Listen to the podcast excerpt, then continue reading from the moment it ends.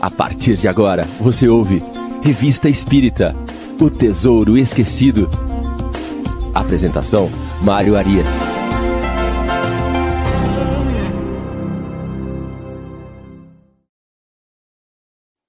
Olá, amigo ouvinte da Rádio Idefran.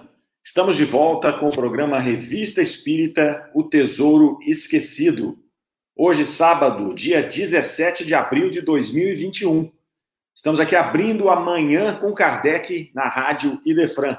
Agora, Revista Espírito Tesouro Esquecido. Às 10 horas, o Livro dos Espíritos em Destaque. E às 11 horas, nós temos o Evangelho no Ar com o nosso amigo Chico Cruz. Venha conosco, nós vamos até o meio-dia estudando muito Kardec. Estamos hoje no nosso programa de número 56 onde nós vamos dar sequência no estudo do mês de fevereiro de 1859, da Revista Espírita. Nós estamos na segunda temporada do nosso programa Revista Espírita do Tesouro Esquecido. Nós já temos 55 programas feitos anteriormente que estão disponíveis lá no nosso canal do YouTube. Basta você entrar no Idefran, playlist Revista Espírita, o Tesouro Esquecido, e lá você vai ver toda a primeira temporada e os primeiros episódios da segunda temporada. Participe conosco aqui, faça igual aos nossos amigos que estão chegando. A dona Irene Pimenta já está conosco, a Vera Souza, a Zilda Soares, a Miriam Farias, lá de Balneário Rincon, a Gisele Nascimento e a Gabriela, Gabriela Lopes também. Bom dia para todos vocês aí. Vamos chegando, o pessoal vai se acomodando e nós vamos partindo para o nosso programa. Nós estamos aí iniciando o mês de fevereiro de 59 na semana passada, nós iniciamos o primeiro artigo do mês de fevereiro, que tem o título Escolha dos Médiuns. Então, Kardec. E ele começa ali qualificando os médiuns, nós tratamos disso na semana passada, então nós vamos apenas dar um pequeno, uh, um pequeno briefing aí do que nós vimos na semana passada, para a gente ficar equalizado. Às vezes tem aí algum internauta, algum ouvinte que não esteve conosco. Mas Kardec, então, começa naquela oportunidade, naquele artigo, escolho dos médiums, qualificando os médiums. Ele vai nos lembrar que todos somos médiums, de um ponto de vista mais geral, uma vez que nós temos contato com a espiritualidade através da intuição, através do contato com o nosso anjo guardião, com o nosso espírito protetor. Porém, ele faz uma distinção para seguir com esse artigo, e também a gente vai ver que essa distinção é válida para toda a, toda a hora em que Kardec menciona médium na sua uh, na sua obra, na codificação, isso vale lá para o livro dos médios. Então, ele vai dizer que, no sentido vulgar da palavra, no sentido comum da palavra, usado pela doutrina espírita, médium é aquele que tem uma comunicação mais ostensiva com a espiritualidade. Então, por exemplo, aquele que, que promove efeitos físicos, aquele que tem as manifestações inteligentes de psicografia, psicofonia, é esses que ele está se referindo como médiums neste artigo, porque ele vai dar uma advertência a esses indivíduos dos perigos, da forma e de como eles devem evitar esses perigos dentro de um processo mediúnico. Ele segue no artigo dizendo para nós, também tratamos semana passada, que a mediunidade ela depende de características físicas. Ela não tem dependência das questões morais. Então, para ser médium, o indivíduo não precisa ser bom, ele só precisa ter uma predisposição física para poder manter esse contato com a espiritualidade. Porém, é importante lembrar que se a faculdade mediúnica ela não tem nenhum vínculo com a questão moral, as consequências que advêm desta relação com os espíritos, sim, tem muito a ver com a questão moral. Né? E Kardec ainda coloca que as pessoas não devem se vangloriar de ser médios, porque normalmente ser médium ostensivo é uma prova, muito mais do que um dom. Então, ele vai deixando aí as coisas mais claras, dizendo que é uma característica física é, e que esses indivíduos que têm esta faculdade não quer dizer ali que eles são melhores do que os outros, e muitas vezes essa faculdade se apresenta como uma prova, às vezes até como uma expiação. Segue Kardec embasando esta, essa primeira parte do artigo ali, ele vai falar agora do mundo espiritual. O que é o mundo espiritual? Esse mundo que mantém relação com o mundo corporal e que atua através dos médiums.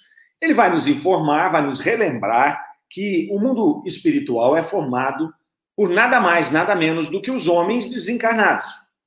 E por esta natureza do mundo espiritual, ali nós encontramos espíritos bons e espíritos maus. Nós encontramos espíritos sábios e espíritos ignorantes. Enfim, espíritos de todas as formas, de todas as ordens, em todos os contextos, assim como na nossa sociedade. Eles estão entre nós. Esses espíritos estão aqui interferindo na nossa vida, né? Quer sejamos médios ostensivos ou não, eles estão aqui nos influenciando. Eles são atraídos a nós pelo pensamento, esta é a maior forma de atração dos espíritos. Uh, eles normalmente ficam próximos de nós por uma questão de sintonia, de afinidade, essa afinidade fluídica, né, que é muitas vezes causada é, pelas nossas boas ou más inclinações. Então, ele vai fazendo esse contexto todo, apresenta o mundo espiritual, mostra quem são os habitantes desse mundo, de que forma eles se conectam conosco, não é? e como é que eles vão interagindo ali. Trata-se, segundo Kardec, de uma população ativa. Então, o mundo dos espíritos é recheado desses espíritos que são aí de todas as ordens, e eles não ficam ali né, observando, eles atuam. É uma população ativa, eles interferem na nossa vida. Tanto que, ao ser perguntado lá no livro dos Espíritos, se interferem os espíritos na nossa vida, a resposta é: mais do que imaginais. De ordinário, são eles que vos dirigem. Então, essa população ativa está nos influenciando o tempo todo. Feita essa primeira preliminar, Kardec volta para os médiums para poder continuar com o seu artigo, e aí ele vai dizer ali que os médiums também são homens encarnados. Como nós aqui no planeta Terra, um planeta de expiação e provas, nós somos, na esmagadora maioria de nós, espíritos da terceira ordem, e, portanto, espíritos imperfeitos na escala espírita, nós, os médiums, também são espíritos da terceira ordem e espíritos imperfeitos. Então, ele alerta é, pelo fato de que nós não encontramos médiums perfeitos. Nós encontramos médiums melhores e médiums piores. Mas médiums perfeitos no planeta Terra, eles são absolutamente raros, muito raros. Uma vez que nós não temos médiums perfeitos, temos médiums piores e melhores, nós temos que qualificá-los. E como qualificá-los? Vamos qualificar através da sua produção. O que é que esse médium faz? Né? Que tipo de mensagem ele produz? Que tipo de fenômeno ele produz? Com quais espíritos ele se relaciona? É isso que define um bom ou um mau médium. Não tem nada a ver com a questão moral. Né? Olha, ele é bonzinho, então ele é um bom médium. Não, até porque a pessoa pode parecer bonzinho e não ser bonzinho. Né? Ele pode construir ali um personagem. E dentro dessa situação, que na verdade é o objetivo dele é falar dos problemas da mediunidade, dos escolhos, das dificuldades da mediunidade, ele vai dizer que, como essa população de espíritos está recheada de espíritos inferiores que atuam entre nós, como é que eles fazem isso? Né? Primeira coisa que ele vai nos informar e nos alertar é que esses espíritos inferiores eles atuam interferindo nas mensagens. E aqui ele está falando da mediunidade, então interferindo nas mensagens mediúnicas. Eles chegam até nós, eles se imiscuem nas mensagens e eles ali vão fazendo o seu trabalho né, de perturbação da ordem através dessas, dessas interferências nas mensagens, quando não dão já logo uma mensagem ruim para o médium. Mas os, essa, essa espiritualidade, eles são preparados, eles são inteligentes, eles estão livres da matéria, eles têm uma visão mais clara do mundo e das interferências que eles podem fazer. E do lado do médium, o que acontece? Quais são as grandes falhas desse médium? Tudo está baseado no orgulho, segundo Kardec. Né? Esse orgulho faz com que o médium tenha uma confiança excessiva na sua faculdade e nos espíritos que ele se relaciona, e essa confiança excessiva faz com que ele vire alvo fácil desses espíritos inferiores que vão ali interferir nas comunicações mediúnicas. Então, esse foi mais ou menos uma síntese, essa foi uma síntese do que nós tratamos no programa na semana passada, que está lá disponível no YouTube, como nós já mencionamos. E a turma está só chegando aqui, ó. Vamos dar uma passadinha. Chegou o Valdir Fonseca também, o Leonardo Gonçalves tem estado conosco aí. Alete Biali, que está sempre com a gente aqui nos programas, muito obrigado, bom dia, Alete. Elo Ribeiro também está participando conosco sempre aqui. O Paulo Sérgio Vieira Rodrigues, lá de Oliveira, ele é de São, Oliveira, São Paulo, né? Bom dia de esclarecimento, bom dia, Fátima Santos, lá de Piracicaba, também chegando com a gente aqui. Vai deixando aí a sua mensagem, pessoal. Vai dando um link aí no vídeo para que a gente possa poder divulgar a doutrina espírita, divulgar a revista espírita, que é pouco conhecida, né? No meio espírita. As pessoas não costumam estudar a revista espírita e a gente está vendo aqui nessa nossa caminhada, nessa nossa jornada, a importância deste é, material produzido por Kardec é, como obra básica. A Legalin de Piracicaba está chegando aqui também, Rosemary Santos, ó, a Legalin também está com a gente aqui o tempo todo. Sempre é, é, visto aqui nos programas. A Raquel Martins também. Mas é isso, vamos seguindo, vamos seguindo, que agora sim nós vamos entrar nessa parte do artigo de hoje, Escolho dos Médiums.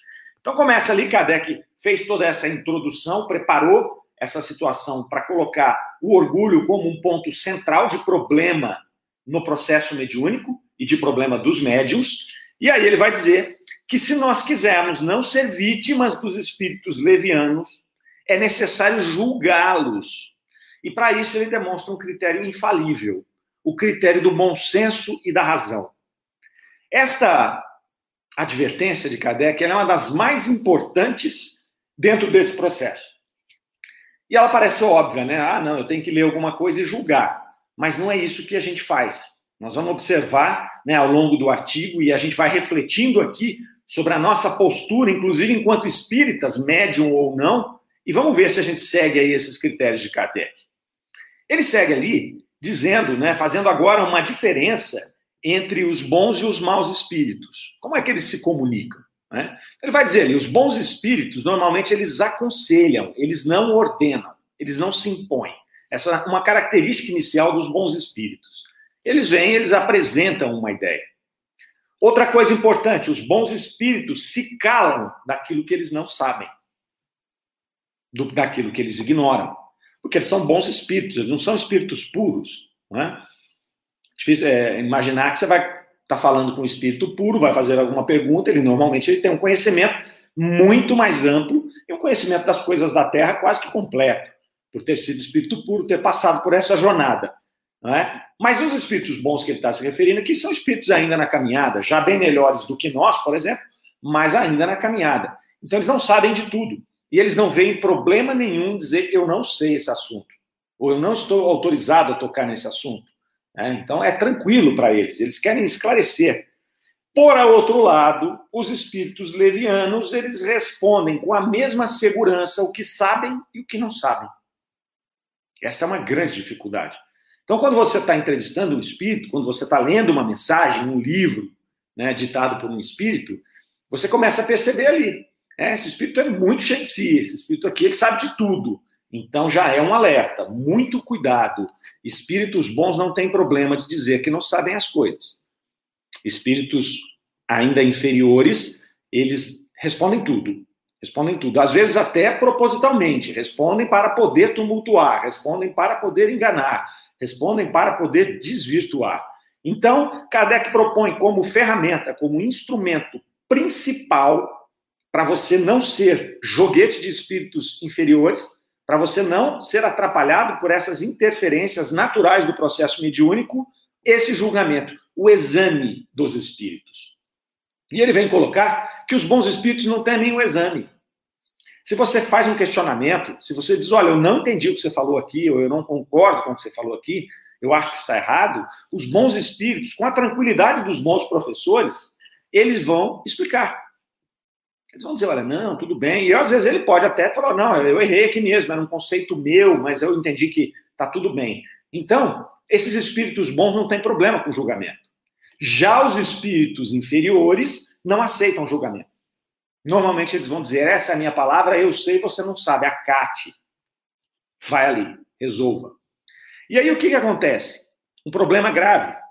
O médium, normalmente, ele começa a trabalhar com a sua mediunidade, ele verifica que ele tem uma mediunidade, ele começa ali a desenvolver essa mediunidade, e a partir desse desenvolvimento, como quase tudo na vida, ele começa a trabalhar e ele começa a melhorar o seu equipamento. Ele começa ali a ter mais condição de trabalhar como médium. A mediunidade dele vai ficando mais natural, né? mais ostensiva, mais fácil de acontecer. E aí entra o quesito vaidade, muitas vezes, o orgulho. Então ele se acha muito bom. Ele diz: Olha, nossa, como eu sou bom. Né? E ele acha também que, como ele tem uma ideia de si é, mais incrementada do que a realidade, ele acha também que ao lado dele só tem espíritos bons. E aí ele começa a aumentar o grau de credulidade nas comunicações que ele recebe. Uma vez que ele começa a acreditar em qualquer espírito que está do lado dele, e que qualquer espírito que está do lado dele é espírito bom, ele virou um prato cheio para fascinação. Fascinação é quando um espírito fascina, o nome já diz, o médium, e esse médium passa a acreditar piamente em tudo que aquele espírito diz. E para fascinar, eles vão justamente lá na questão do orgulho do médium, eles vão trabalhar o ego desse médium, eles vão se intitular indivíduos importantes, relevantes, né? o que vai fazer com que o médium se sinta lisonjeado, porque eu estou aqui tendo uma comunicação de Francisco de Assis, de Paulo de Tarso, não é? de Eurípides Barçanufo. E aí o que, que acontece? Ele começa a se fascinar e começa a entrar nesse joguete dos maus espíritos. E trazendo aí coisas ridículas, nas quais ele vai é, atestar que está certo. Não, isso aqui é verdade mesmo. O meu guia, meu guia me falou. Né? Ah, muito cuidado com isso. E é um cuidado porque isso não é só para médium, é para nós também, espíritas de maneira geral. Quando Kardec alerta para que a gente julgasse todas as comunicações, ele não está alertando isso só para médium. Ele está alertando para todo mundo, sobretudo para aqueles que estão avaliando um trabalho mediúnico. Né? Então, hoje nós vamos aí numa livraria, pegamos um livro, né, médium fulano de tal, pelo espírito D. Nós temos que tomar muito cuidado, porque senão a credulidade nos pega também, imaginando que se o, se o cidadão é médium e se é um espírito que ditou, tá certo o que está escrito ali. Ora, nós já vimos que o médium é um ser humano. Nós temos em todas as ordens. O espírito é um ser humano desencarnado, em todas as ordens. Então, aquilo que está escrito ali pode ser certo ou pode ser errado. Pode ser de boa intenção, pode ser de má intenção. Então, nós temos a obrigação, é obrigação nossa, é poder avaliar e julgar cada coisa. Né? Por isso, nós insistimos no estudo de Kardec. Kardec é a base, Kardec foi um cientista que estudou, que trabalhou é, 30 anos com Mesmer, depois ficou mais 12 anos construindo a doutrina espírita dentro de uma metodologia científica muito séria. Então, nós temos ali uma base para você até usar né, como fiel da balança para avaliar comunicações e obras espíritas. Eu pego aquilo ali, eu checo, está dentro do, do que Kardec colocou? Não, não está. Então separa, olha com cuidado, vê se tem comprovação científica, porque a doutrina espírita ela é progressista. O que, que acontece com a doutrina espírita?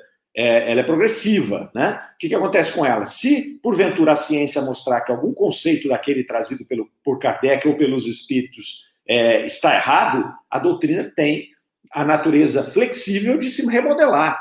Tranquilo, tranquilo, não tem problema nenhum. Kardec partia, sobretudo nos pontos científicos, do, dos conhecimentos do século XIX. E ele deixou isso muito claro, ele mesmo fez, no mínimo, duas correções grandes né, de conceitos importantes de quando ele estava ali é, construindo a doutrina. Né? Um deles é com relação à possessão, ele dizia não há possessão. E depois, lá em 64, se não me falha a memória, ele identificou um caso de possessão e disse: estávamos errados, pois há possessão, posto que parcial de um espírito, parcial temporária de um espírito no corpo de um médium. Então ele mesmo se corrigiu. E a outra foi a respeito do, do, espelho mediúnico, que ele fez, tinha uma experiência com um copo lá que via um espírito, e ele falava que aquele material era importante para o processo mediúnico, e depois ele descobriu que não tinha nada a ver o material. Ele se corrigiu, não tem problema nenhum. Então, fazer essa análise contudo, é super importante, porque esses espíritos inferiores, eles vão usar de nomes importantes, de nomes ilustres, eles são muitas vezes os pseudo-sábios que Kardec definiu lá na, na escala espírita, que nós já estudamos nos programas passados, ele vai dizer que esses espíritos pseudo-sábios, eles são inteligentíssimos, eles falam muito bem, eles embasam os seus sistemas de forma a enganar aqueles que estão lendo. Então você lê, você até vê lógica. Você fala, nossa, mas é lógico isso aqui que ele está falando. Mas você tem que aprofundar. É, é, obrigação. É obrigação dos espíritas. Né? Espírita não atua com fé cega. Nossa fé é uma fé raciocinada. O que é raciocinado? Aquilo que nos passam tem que ser, tem que ser submetido ao crivo da razão. E esses espíritos, muitas vezes, esses espíritos levianos, esses espíritos inferiores, querem o quê? Implantar em nós a discórdia, querem implantar em nós a confusão, para que a gente possa uh, continuar aqui no nosso processo uh, de atraso né, na nossa caminhada evolutiva. Esse é o, o, objetivo deles. E o orgulho é a porta de entrada, o, o orgulho é por onde eles vão chegar ali. Quando nós atuamos com esta situação do orgulho, nós cometemos dois erros. O primeiro é que nós ficamos cegos, ficamos fascinados e ficamos presos a esses espíritos que querem justamente isso. E o segundo grande problema, os bons espíritos se afastam de nós. É isso que Kardec põe aqui nesse artigo. A partir do momento que o médium ele se rende ao orgulho e se aproxima desses espíritos, se fascina por esses espíritos, a espiritualidade superior tenta demovê-lo desses pensamentos, mas não conseguindo se afasta porque eles respeitam o nosso livre-arbítrio. Olha que interessante, o bom espírito respeita o nosso livre-arbítrio. O mau espírito não, ele é insistente, ele é persistente. O bom espírito não, ele tenta, tenta. Olha, eu estou num momento aqui que eu estou numa, numa, numa vibração né, é, é, diferente. O bom espírito me deixa, ok. O dia que ele melhorar, eu volto. Né? O dia que ele estiver disposto a me ouvir, eu volto a falar com ele. Eles deixam a gente à vontade com relação ao nosso livre-arbítrio. E aí isso é uma coisa importante para que nós possamos é, observar. Isso acontece, essas influências acontecem com todos os tipos de mediunidade. Kardec vai pontuar aqui, ela acontece é, tanto com aqueles é, que têm o que chamam de comunicações inteligentes, que são que, as psicografias, as psicofonias, como também os de efeitos físicos. Né? Se eu tenho uma mediunidade de efeito físico, provavelmente ela vem com um propósito, né? e se eu estou atrelado a bons espíritos, eles coordenam esse propósito. A partir do momento que eu me afasto desses bons espíritos, eu estou na mão dos espíritos inferiores que vão brincar comigo e com todos aqueles que estão à minha volta através da minha faculdade de efeitos físicos. Eu virei um joguete. Né? E aí tem um trecho importante desse artigo aqui que nós vamos até ler. Kardec diz assim: se insistimos longamente sobre este ponto, que são os escolhos, foi porque nos demonstrou a experiência, em muitas ocasiões, que isto constitui uma das grandes pedras de tropeço para a pureza e a sinceridade das comunicações dos médios. Diante disto, é quase inútil falar das outras imperfeições morais, tais como o egoísmo, a inveja, o ciúme, a ambição, a cupidez, a dureza de coração, a ingratidão, a sensualidade, etc. Olha que importante. Kardec focou esse artigo quase inteiro no orgulho, no egoísmo, é aí que é o grande escolho dos médiums. E ele falou: então, isso é tão importante que eu não quero nem mencionar os outros defeitos. Os outros defeitos são tão importantes quanto também. Mas o mais, o mais perigoso é o orgulho. Porque eu posso ter um médium ambicioso, mas que ele entende essa relação. Eu posso ter um médium de coração duro, mas ele entende essa relação, ele entende a, diferença entre a comunicação de um bom espírito e de um mau espírito, e ele pode, mesmo tendo o coração duro, optar por ouvir o bom e rechaçar o mal. Agora, o orgulhoso é muito difícil, porque o espírito trabalha com ele dentro deste conceito, né? e aí ele vai é, criando toda essa atmosfera favorável para sua interferência. Ó, o pessoal está chegando mais aqui, ó. Renato Machado, lá de Porto Alegre, Raquel Jorge, a Marisa Ruda, Clóvis Plácido Barbosa, o Clóvis aí com a gente hoje, Clóvis, né, lá do Judas Iscariotes, grande amigo nosso de jornada aí. Paulo Sérgio Vieira Rodrigues, de Olímpia, e a Rosemary Santos, de Campo Grande. É a turma chegando aí para acompanhar a nossa manhã de Kardec. Né? Depois, 9, 10 horas, nós temos o Livro dos Espíritos em Destaque, e às 11 horas nós temos o Evangelho no Ar com Chico Cruz. Fique aí conosco até o meio-dia. E hoje à noite tem palestra do livro dos do, do, da semana, semana do livro. Né? Nós vamos falar com mais detalhes ali no livro dos Espíritos em destaque. Seguindo aqui então, uh, fechando já quase esse artigo, Kardec vai dizer para nós como que nós vamos nos proteger dessas influências negativas deste processo mediúnico ali. Então ele vai dizer, para você repelir os espíritos inferiores, não basta você dizer para eles que você não quer a companhia deles. Né? Não é assim que funciona. Dá para você falar, olha, na, na boa, não vou com a sua cara, você, por favor, se afaste de mim. Não é assim. Você tem que ser melhor que ele. Então você vai ter que treinar, você vai ter que criar musculatura espiritual, vamos dizer assim. Kardec usa, dentro da revista espírita, nós não chegamos nesse artigo ainda, mas vamos chegar, é, ele usa uma expressão no momento em que é, ele está definindo como funciona um processo obsessivo, ele vai fazer uma relação com a nossa vida normal, é material. Então, como acontece quando eu quero é, é, quando eu quero resolver alguma coisa e já não tem palavra mais, né? Normalmente as pessoas saem na mão, né? E quando elas saem na mão, na briga, o que vence é o mais forte. Né? Então, no corpo físico, o mais forte fisicamente normalmente vence a, a, uma luta corporal. Nessa questão espiritual, Kardec coloca que é uma luta, da mesma forma como uma luta corporal. Ele usou esse exemplo, ainda mais pensa, quando Kardec estava escrevendo a doutrina espírita, tinha duelo ainda. Né? Então era, imagina, era fácil resolver as coisas na mão. Hoje nós já passamos um pouco dessa fase. Mas ele vai dizer que essas lutas, elas são da mesma natureza. Porém aí é o que é, vence quem é quem tem o espírito mais forte né? quem tem mais musculatura espiritual. Ele cita até uma ginástica espiritual. É bem interessante quando ele fala isso. É como se nós fôssemos, fôssemos em uma academia, a gente vai na academia para ficar mais forte, né? para fortalecer a nossa musculatura, nosso físico. E ele fala de uma ginástica espiritual. O que nós estamos fazendo aqui hoje é uma ginástica espiritual. Né? Estamos estudando a revista espírita, nos aprofundando no pensamento de Kardec, no pensamento dos espíritos que aqui trouxeram essas mensagens, então a gente está fazendo uma ginástica espiritual, que vai fazer com que nessas situações que estão sendo estudadas aqui hoje, a gente tenha autoridade moral, que é igual à força espiritual. Autoridade moral. E por autoridade moral, é, é esta musculatura espiritual adquirida através das virtudes que nós vamos adquirindo nós. Eu vou exercer o amor incondicional, eu vou exercer a caridade, eu vou desenvolver a minha inteligência, através da compreensão da mensagem dos espíritos.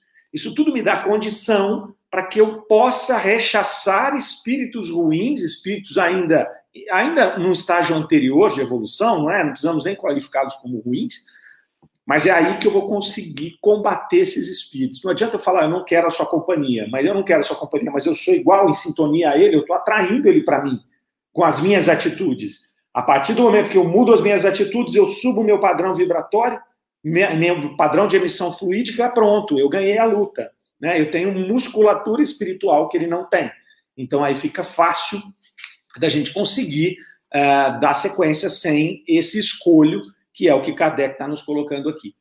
E aí ele fecha esse artigo, muito interessante, falando ali das questões é, gerais agora da mediunidade. Ele fala um pequeno trecho aqui a respeito dos grupos mediúnicos, né? Vamos até ler esse trechinho aqui, porque ele é bem interessante. É, esse trecho diz assim: é regra geral que as melhores comunicações ocorrem na intimidade de um grupo concentrado e homogêneo.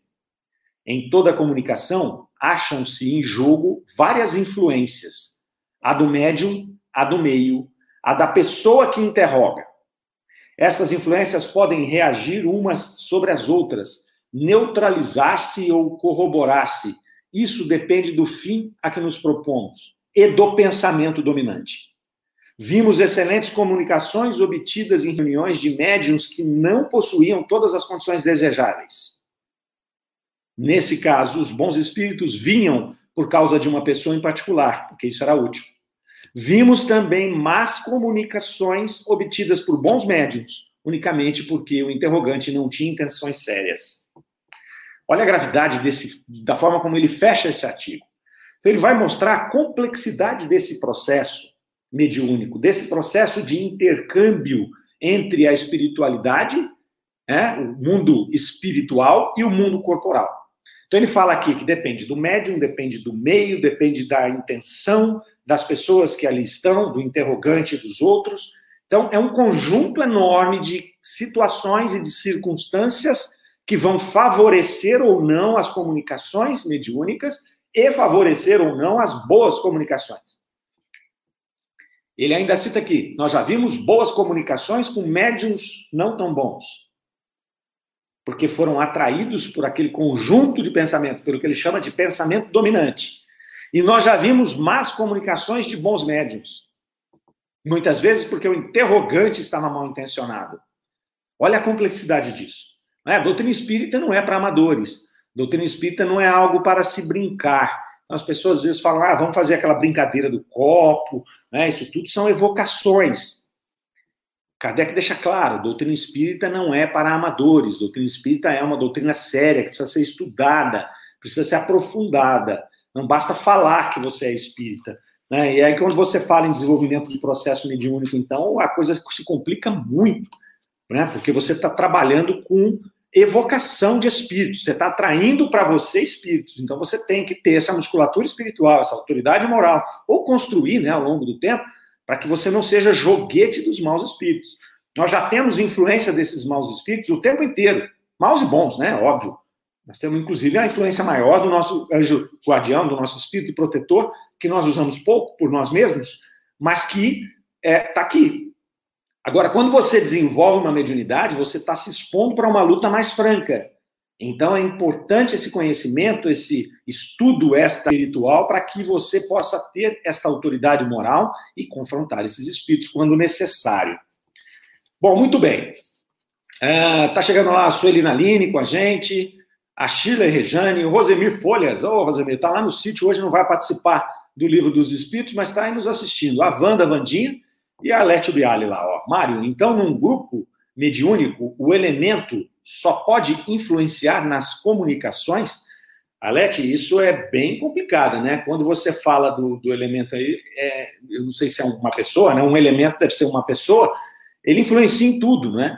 Porque Kardec vai mostrar para nós nessa e em outras oportunidades, né, que esta necessidade de um grupo coeso, ela é importante porque ela cria o ambiente fluídico necessário para que todos aqueles elementos envolvidos numa reunião mediúnica possam trabalhar. Então, para que a, a, os espíritos bons possam estar se aproximando ali, fazendo o seu trabalho, para que esse trabalho ocorra né, de maneira fluida. Então, todos ali são importantes para que o processo funcione. O que ele diz aqui é que um elemento só mal intencionado ele pode destruir toda aquela, toda aquela estrutura fluídica que foi montada, né, às vezes até por muito tempo. Um, um grupo mediúnico, às vezes, leva 10 anos para ficar afiadinho, para ficar todo mundo na mesma sintonia. Basta você inserir um elemento estranho nesse grupo que você desestrutura aquela condição fluídica e você atrapalha o processo, que é muito complexo, depende de tudo isso que Kardec falou. Né? Depende do meio, depende das pessoas, depende do médium, depende do dia, depende da espiritualidade. É um processo complexo. Por isso que a gente não encontra processo mediúnico aí toda hora. Por isso que quando você tenta comparar com a ciência convencional, a gente muitas vezes fica é, é, sem argumento, porque esses elementos todos, essa necessidade ela não dá para você reproduzir em laboratório. Não é igual eu montar um laboratório de química e fazer a mesma experiência mil vezes, eu vou ter o mesmo resultado. Aqui não. O grande problema inicial é que eu trato com uma inteligência do outro lado. Né? E essa inteligência não está disponível o tempo todo, ela pode não querer.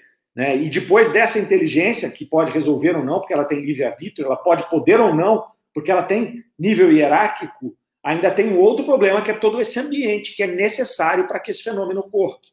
Então aí é que está essa toda, toda essa problemática, não é? Bom, vamos andar um pouquinho aqui, é nossa ideia aí caminhando na revista, né? E a gente vai voltando nos temas, se os amigos quiserem aí, vamos, vamos batendo essa bola que é bem legal. Uh, o próximo artigo, Kardec vai falar dos agêneres.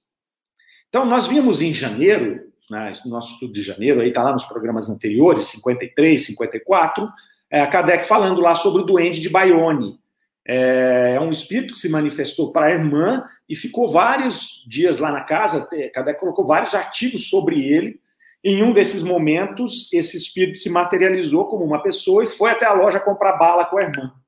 Né? Então, tipo, quem não leu, leia esse artigo ou então assista o programa anterior para poder se sintonizar. Mas aí Kardec vai falar dessas materializações. Então, o artigo chama os agêneres. E aí ele começa ali falando que por várias vezes já havia dado na revista Espírita a teoria das aparições. Ele já tinha explicado a respeito dessas aparições. Muito bem. Ele vai falar que, dentre as mais extraordinárias daquela época, é, que ele tinha visto, inclusive, estavam as do Sr. Home. O senhor Daniel Douglas Home foi um médium de efeitos físicos. Kardec escreveu em 58 vários artigos falando desse médium, e ele participava de várias reuniões, né, na França, na Inglaterra, em vários lugares, e ele era um médium de efeito físico muito potente, e uma das características das reuniões dele era que aparecia muita mão. Então, materializava-se a mão de um espírito e as pessoas podiam tocar, apertar, essa mão beliscava as pessoas. Então era uma mão que era uma mão como se fosse a minha aqui agora, vocês estão vendo. Né? Então, Kardec começa pontuando: olha, vocês já viram, nós já explicamos muito a respeito do Sr. Home lá atrás, na revista Espírita. Então aí ele começa a fazer uma inferência. Veja bem, se um espírito pode fazer pela sua vontade materializar-se a sua mão de forma tal que se você pega essa mão, você não distingue se é uma mão de um espírito ou uma mão de um ser humano, por que ele não poderia fazer isso com o corpo inteiro? Né? Como o duende de Bayonne fez. Ele começa por aí, é usando a lógica. Esse é o primeiro argumento que Kardec usa sempre, a lógica. Se eu posso fazer aparecer um órgão, por que eu não posso aparecer o corpo inteiro? E aí ele entra, né, fazendo aí a estrutura desse artigo que vai é, falar sobre os agêneres. Então, primeira coisa que ele quer, trazer esse fenômeno para o campo do, do, natural. Isto é natural, ele vai dizer. É, não tem nada de um fenômeno é, sobrenatural, misterioso, né, milagroso. Não. Isso é um fenômeno natural. Né? Explica que a confusão se dá de não achar que esse é um fenômeno natural, porque normalmente a gente busca a naturalidade de um fenômeno a partir de leis da ciência conhecida, da ciência convencional. E que esse era um fenômeno que era natural, mas que você precisava do conhecimento de outras leis e de outras matérias para poder entender que ele era natural. Então, olha que interessante, a Kardec vai explicando tudo direitinho. Era, era ele era um professor, né? ele era um pedagogo, estudou com Pestalozzi, então ele sabia fazer isso. Então, ele ia construindo essa situação. Então, a confusão daqueles que pensam que essas aparições de mão e que a aparição de um espírito tangível para você é coisa sobrenatural, é desconhecimento. É um desconhecimento. É você pegar leis da matéria e tentar comparar com leis espirituais. Por isso, Kardec disse que a ciência convencional ela é incompatível com a ciência espírita, porque elas têm um limite muito próximo. A lei da matéria, a ciência convencional, ela tem as suas leis newtonianas, né, que depois já mudou, mas e a ciência espírita tem outras leis. São as leis do mundo espiritual. O Kardec vai colocando isso aí. Um ponto importante é, que ele menciona novamente é que a dificuldade que se tem em estudar um processo desse, de uma aparição de mão ou de uma aparição de um espírito total, é que do outro lado você tem a vontade de, do ser que está produzindo o fenômeno. Então é difícil você fazer isso, porque é, eu quero que apareça, mas hoje às vezes não vai aparecer. Porque o ser não quer, porque o ser não pode, ou porque o ambiente não permitiu que ele o fizesse. Então, ele vai mostrando isso para nós ali, dando esses argumentos lógicos ali. E ele vai dizer que essas aparições, elas são de duração e limites desconhecidos para eles, da Sociedade Espírita de Paris. Eles estão estudando o fenômeno, eles estão vendo que ele existe, eles sabem que ele é natural, mas eles não sabem ainda precisar que duração pode ter esse fenômeno e muito menos qual o limite até onde eles podem ir. Né? Eles já identificaram, através das comunicações que eles fizeram com os espíritos que produziram esse fenômeno, que isso está baseado na vontade do espírito, é o primeiro ponto. O espírito tem vontade de fazer isso e ele faz através da vontade dele. Então aí já é uma dificuldade. Porque se eu peço para ele, faça aqui, ele está com vontade, ele faz. Faça de novo, ele não está com vontade, ele não faz. Ou então faça de novo, ele está fazendo outra coisa lá, não está à nossa disposição, ele também não faz. Então depende da vontade dele. Por isso que é a diferença entre você poder executar isso toda hora num laboratório. A doutrina espírita, a ciência espírita é assim. E aí os evocados que conversaram sobre esse tema, todos eles afirmaram que os espíritos, ao fazerem essas materializações, eles agem sob certo consentimento de outros espíritos. Então aqui demonstra uma hierarquia e uma ordem. Então, normalmente, os espíritos que praticam os fenômenos físicos, eles são espíritos menos avançados, são mais materializados. São espíritos inferiores porque é mais fácil para eles que estão materializados fazerem esses fenômenos. Não que os espíritos superiores não possam, mas para esses é mais fácil. Então é igual descarregar um caminhão de mercadoria. Se a pessoa tem físico, se ela é forte, se ela está acostumada, é mais fácil ela do que eu, que trabalho no escritório, tentar tirar um caminhão de café. Na terceira saca eu já travei a coluna. Né? Ao passo que uma pessoa que faz isso o dia inteiro, ele tira todas e senta lá e vai descascar uma laranja. Então é isso aí que Kardec vai colocar. Mas existe um grau hierárquico entre esses espíritos né, que coordenam o processo. Você não pode ir lá e aparecer toda hora, qualquer hora, do jeito que você quiser. Entendeu? Você tem aqui um propósito e você tem as leis que dizem e a hierarquia que diz você vai e você não vai. Isso nós vimos numa comunicação quando a primeira vez que é mencionado o espírito de verdade, lá em 58, na revista Espírita, o espírito se comunica, era um espírito de um militar que tocava tambor, e ele fala: Não, eu estou me comunicando aqui por ordem de outro. E aí ele apresenta quem era esse outro, era só o espírito de verdade. Era só Jesus que estava coordenando a, a aquele processo lá no início da codificação e que ele ditava: você se comunica, você tem esse limite. Então existe uma hierarquia no mundo espiritual.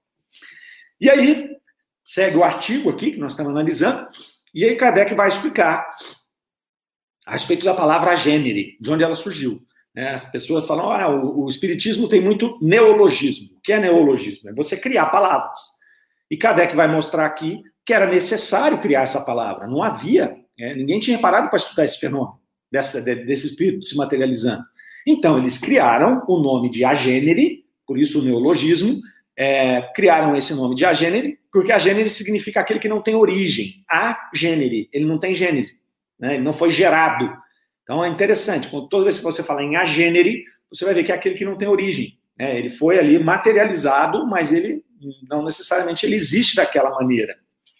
E aí ele dá um exemplo interessante. Ele vai dizer que tinha uma mulher é, na igreja de São Roque e ela pedia a Deus lá porque ela precisava trabalhar, ela estava passando necessidade, ela precisava trabalhar e ela orou ali fervorosamente. Quando ela estava saindo da igreja, ela encontrou uma pessoa. E essa pessoa chegou para ela e falou: Olha, senhora, ah, eu sei que a senhora precisa trabalhar, a senhora gostaria de arrumar um emprego? Ela falou, nossa, é tudo que eu estou pedindo a Deus. E ele deu um endereço, ó, vai em tal lugar e fala com essa mulher aqui, que ela vai te ajudar. Bom, a mulher rapidamente pegou o endereço e foi. Chegou lá, bateu na porta, a mulher atendeu, ela disse, olha, eu estou procurando emprego, eu fiquei sabendo que a senhora é, tem algum trabalho para mim. E a senhora falou, olha, eu tenho sim, vou te arrumar o trabalho. Agora, quem é que te falou isso? Eu não comentei isso com ninguém.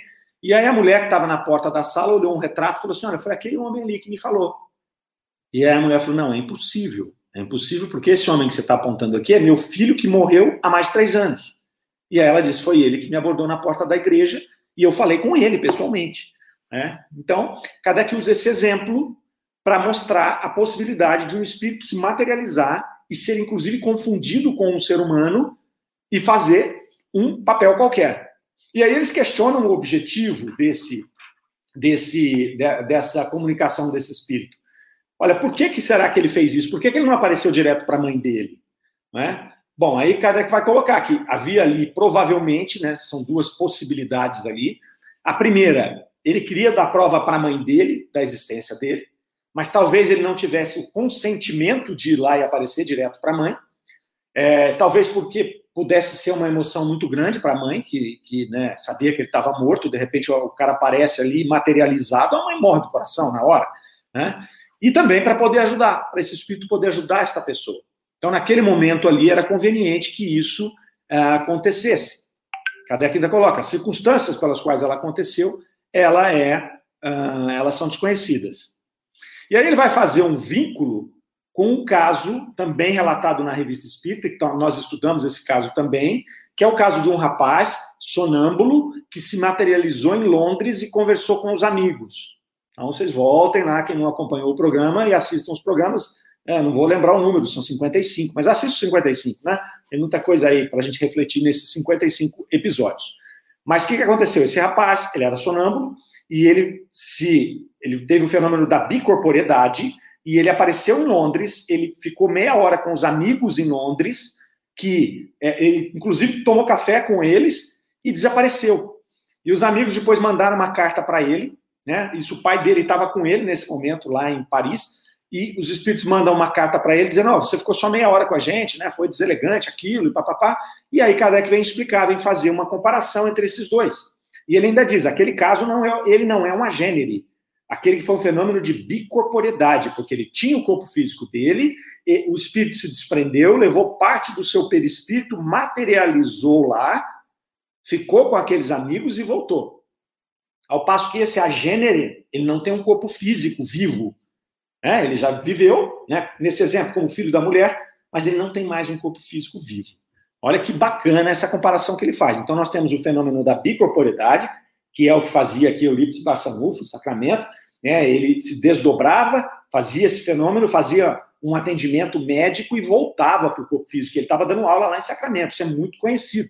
Esse exemplo de Londres casa com esse exemplo do, do, do, do Euripides Barçanufo. E o agênere, né, que o doente de Bayonne bate com esse caso aqui da mulher, é aquele que já está desencarnado e ele materializa um corpo físico. Lembrando, esse aqui materializou o corpo que ele tinha mesmo, quando ele era, quando ele era filho da mulher. Mas o doente de Bayonne materializou, se materializou como um irmãozinho menor e foi comprar bala com a irmã. Né? É muito bacana. A galera está colocando aqui algumas coisas, ó, vamos passar aqui. O Renato Machado, ó. Podemos entender que esse endeusamento dos médiums que ocorreu no Brasil está equivocado e leva a sérios enganos? Sim, Renato, infelizmente. Né? Infelizmente, nós temos muita coisa boa dentro da obra mediúnica brasileira, muita, mas precisa, como diz o nosso amigo Cosme Massi, catar feijão. Você precisa ler a obra, tirar aquilo que é positivo, tirar aquilo que tem comprovação em Kardec, que tem comprovação científica, que passa pelos crivos da razão e da lógica, e o que não tem, você separa. Tem ruído em toda a comunicação mediúnica. Né? O próprio Chico Xavier, a maior antena mediúnica é, que nós já tivemos no Brasil, no mundo, né? no mundo. Chico Xavier foi o maior médium do mundo. Ele mesmo dizia que havia influências espirituais. Ele descartou algumas mensagens dele quando ele dizia eu não estava bem nesse dia. Eu posso não ter compreendido o que o Espírito disse, Tá certo? Então, é sim, o que você está falando é uma verdade, infelizmente. E continua, né, Leonardo? Assim como alguns dizem que o corpo de Jesus pode ter sido fluídico o tempo todo. Ah, né, Leonardo, é, bem colocado, né? Essa situação aí é, de, de falar do corpo fluídico de Jesus, ela, ela é uma situação de Mustang. Ela não é uma situação, Kardec não concorda com isso, Kardec refuta essa ideia lá na, lá na Gênese, né? Jesus teve um corpo físico. A aparição de Jesus após a morte pode ser comparada com a gênere, sim, mas a vivência de Jesus não. Jesus teve um corpo físico, ele morreu, ele sangrou, ele sofreu, tudo normal, mas é assunto para 10 programas esse aí. A Solina Aline contando lá que a mãe dela tinha o costume de abrir os travesseiros, tocar o forro, espuma e aconteceu ela encontrar objetos dentro. Olha, objetos impossíveis de ser colocados. Kardec explica isso muito bem quando ele fala da, da do transporte, né? Do transporte de, de, de, de é, espiritual. Você pega um item aqui, eu pego esse controle, esse comando de controle remoto, o espírito pega esse aqui e coloca lá no, na, na minha casa, lá em outro lugar. Né? Isso é comum. Inclusive, aqui na sequência, Kardec vai conversar com São Luís a respeito dessas informações dos agêneres e ele vai perguntar, mas vem cá, aquele espírito tinha fome quando ele comeu lá em Londres? Ele falou, não, ele, ele era um agênero, ele era agênero não, ele era uma materialização, né, bicorporidade, ele não tem fome, ele não tem estômago. Né? Mas o que, que aconteceu com aquela comida? A mesma coisa que aconteceu com o transporte. Né? Ele estava comendo ali para poder participar com os amigos, ele não queria que os amigos achassem que ele era um espírito, e transportava aquela comida para outro lugar. Então é muito tranquilo isso. É, São Luís aqui vai fechar, aqui vai, vai mostrar essas situações, dizendo que esse agente ele não tem dor, ele não pode morrer, ele não pode se reproduzir, né? Tudo isso aí. Ó, a Vera Alves está mandando um bom dia para nós, a Chile, Chile Rejane está agradecendo o estudo, a Elo, foi um ótimo estudo, gostei, gratidão, obrigado pela companhia aqui com a gente. Né? O Leonardo também está agradecendo. É, depois, então, aqui fechando esse artigo, são Luís vai falando ali sobre essas questões, de que o agente não pode ser agredido, ele não morre porque ele já está morto, né? E se é da bicorporidade que ele não morre porque o corpo físico dele não está ali. Aquele rapaz de Londres, que fez o fenômeno da bicorporidade, se ele fosse atacado ali, alguém desse uma espadada nele, né? o que, que ia acontecer com ele? Nada, ele ia acordar lá no lugar que ele estava. Né? Não vai ferir um espírito, nem um perispírito. O mesmo acontece com esse rapaz, ou com o doente de Bayonne. Se aquele menininho que estava com a irmã lá como um agente, alguém pegasse ele tentasse matar, ele pum, se desmaterializaria no mesmo minuto. Né? E aí Kardec fecha aqui, eu vou fechar também o programa de hoje com essa história de Kardec. Kardec colocando, né, quando ele explica do fenômeno da bicorporidade e do agênese, que ele, Kardec, fez essa experiência com um amigo. Então ele estava em casa, meio ali em processo de sonolência, e ele se desdobrava e ia conversar com um amigo que depois relatava para ele essas conversas.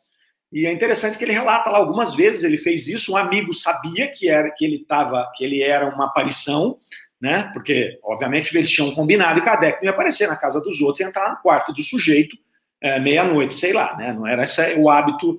Se não é hoje, imagina no século XIX. Mas é interessante porque ele comenta essas conversas e ele vai comentar lá que é, o amigo conversa falando com Kardec. Kardec apresentava uma mudança de personalidade Né? Olha que legal. Ele fala assim: ó, você aparece mais extrovertido, mais comunicativo, né? quase alegre. E aí Kardec fecha o artigo dizendo assim: não estaria aí um efeito do espírito desprendido da matéria? Ou seja, ser mais extrovertido, mais alegre, mais leve, porque Kardec era sisudo, ele mesmo diz aqui. Ele era uma pessoa sisuda, ele era uma pessoa assim mais tensa, porque um cientista estudou a vida inteira, ele era muito sério, introspectivo. E nessas conversas, enquanto espírito, ele era mais alegre, né? Então, fico, é legal, eu fico arrepiado com essas coisas, moçada, porque, puta, já pensou a hora que a gente morrer, então? Né, a gente vai ser mais expansivo, mais alegre, mais né, é, grato a Deus, porque eu não tenho corpo físico, e grato a Deus porque eu vi a experiência que eu tive. Ah, muito legal, né? A doutrina espírita é algo fora do normal, ela é fora de série. Beleza, meus amigos? Nós vamos encerrando aqui, 9h52, passando um pouquinho do tempo. Daqui a pouquinho tem o livro dos Espíritos em Destaque. Fique conosco aqui, tá certo? Grande abraço a todos. Rádio Defran é o amor no ar. Até a semana que vem.